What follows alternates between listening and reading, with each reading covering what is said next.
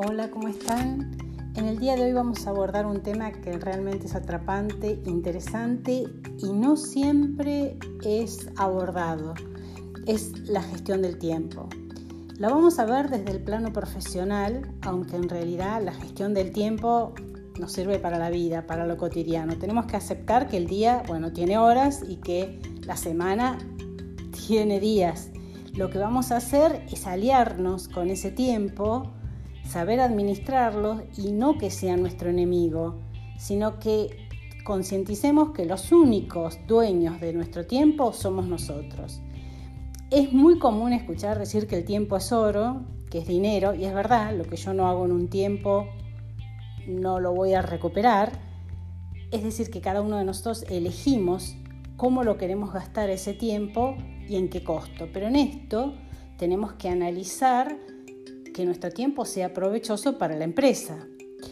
Tenemos ladrones del tiempo y ustedes van a reconocer algunos que son muy importantes. Las reuniones interminables son una de ellas, sobre todo en las empresas, cuando está organizado por alguien que no sabe organizar, vaya la redundancia, una reunión. Nos hacen perder muchísimo tiempo y la mayoría de ellas son inútiles.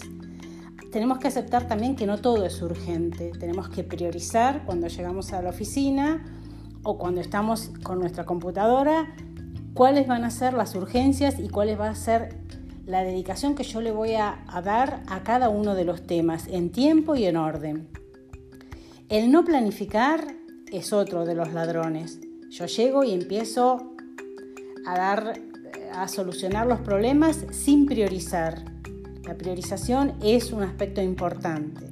El teléfono es el gran ladrón. Estamos horas a veces hablando por teléfono o mandando mensajes de WhatsApp cuando en realidad lo podemos resumir y lo podemos resolver en menos tiempo.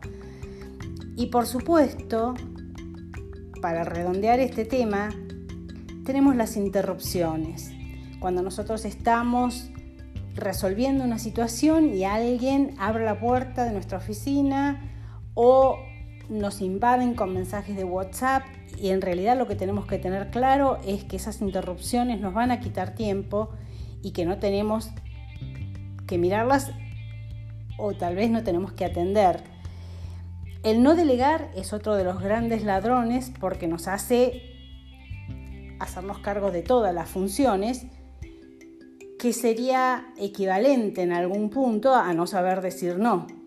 Entonces delegar es un aspecto muy importante en otros aspectos, pero también en lo que tiene que ver con la función de administrar del tiempo. La agenda es nuestra gran aliada sea una agenda en papel, esté en, una aplicación. Lo importante es planificar. Esa es la clave de administrar el tiempo. El que sabe planificar se organiza. Y el organizarse obviamente optimiza el tiempo. Eso significa que podemos recordar lo que hacemos, que vamos a priorizar cuáles son los temas más importantes, lo vamos a ordenar, los vamos a priorizar de acuerdo a los objetivos que obviamente van a ser los objetivos de la empresa. Voy a tener claro qué es lo más importante, que no siempre es lo más urgente. ¿Sí? Todo aquello que es esencial para mí, lo va a ser para la empresa, obviamente porque estoy pensando en el tiempo mío hacia la empresa. Entonces, vamos a ver cómo lo urgente y lo importante en algún momento no coinciden nosotros vamos a tener que analizar cuando es urgente y es importante, realmente es un caos. Ahora, cuando no es urgente y no es importante, realmente no me tengo que dejar llevar por ello y no te tengo que asignar el tiempo. Entonces, en esta primera etapa, lo que nos tiene que quedar claro es el orden de prioridades que le vamos a dar a nuestros temas, el tiempo que le vamos a asignar y de esa manera vamos a poder organizar y definir cuáles son nuestros tiempos asignados al trabajo. Siguiendo alguno de estos conceptos les garantizo que se optimiza muchísimo el tiempo asignado.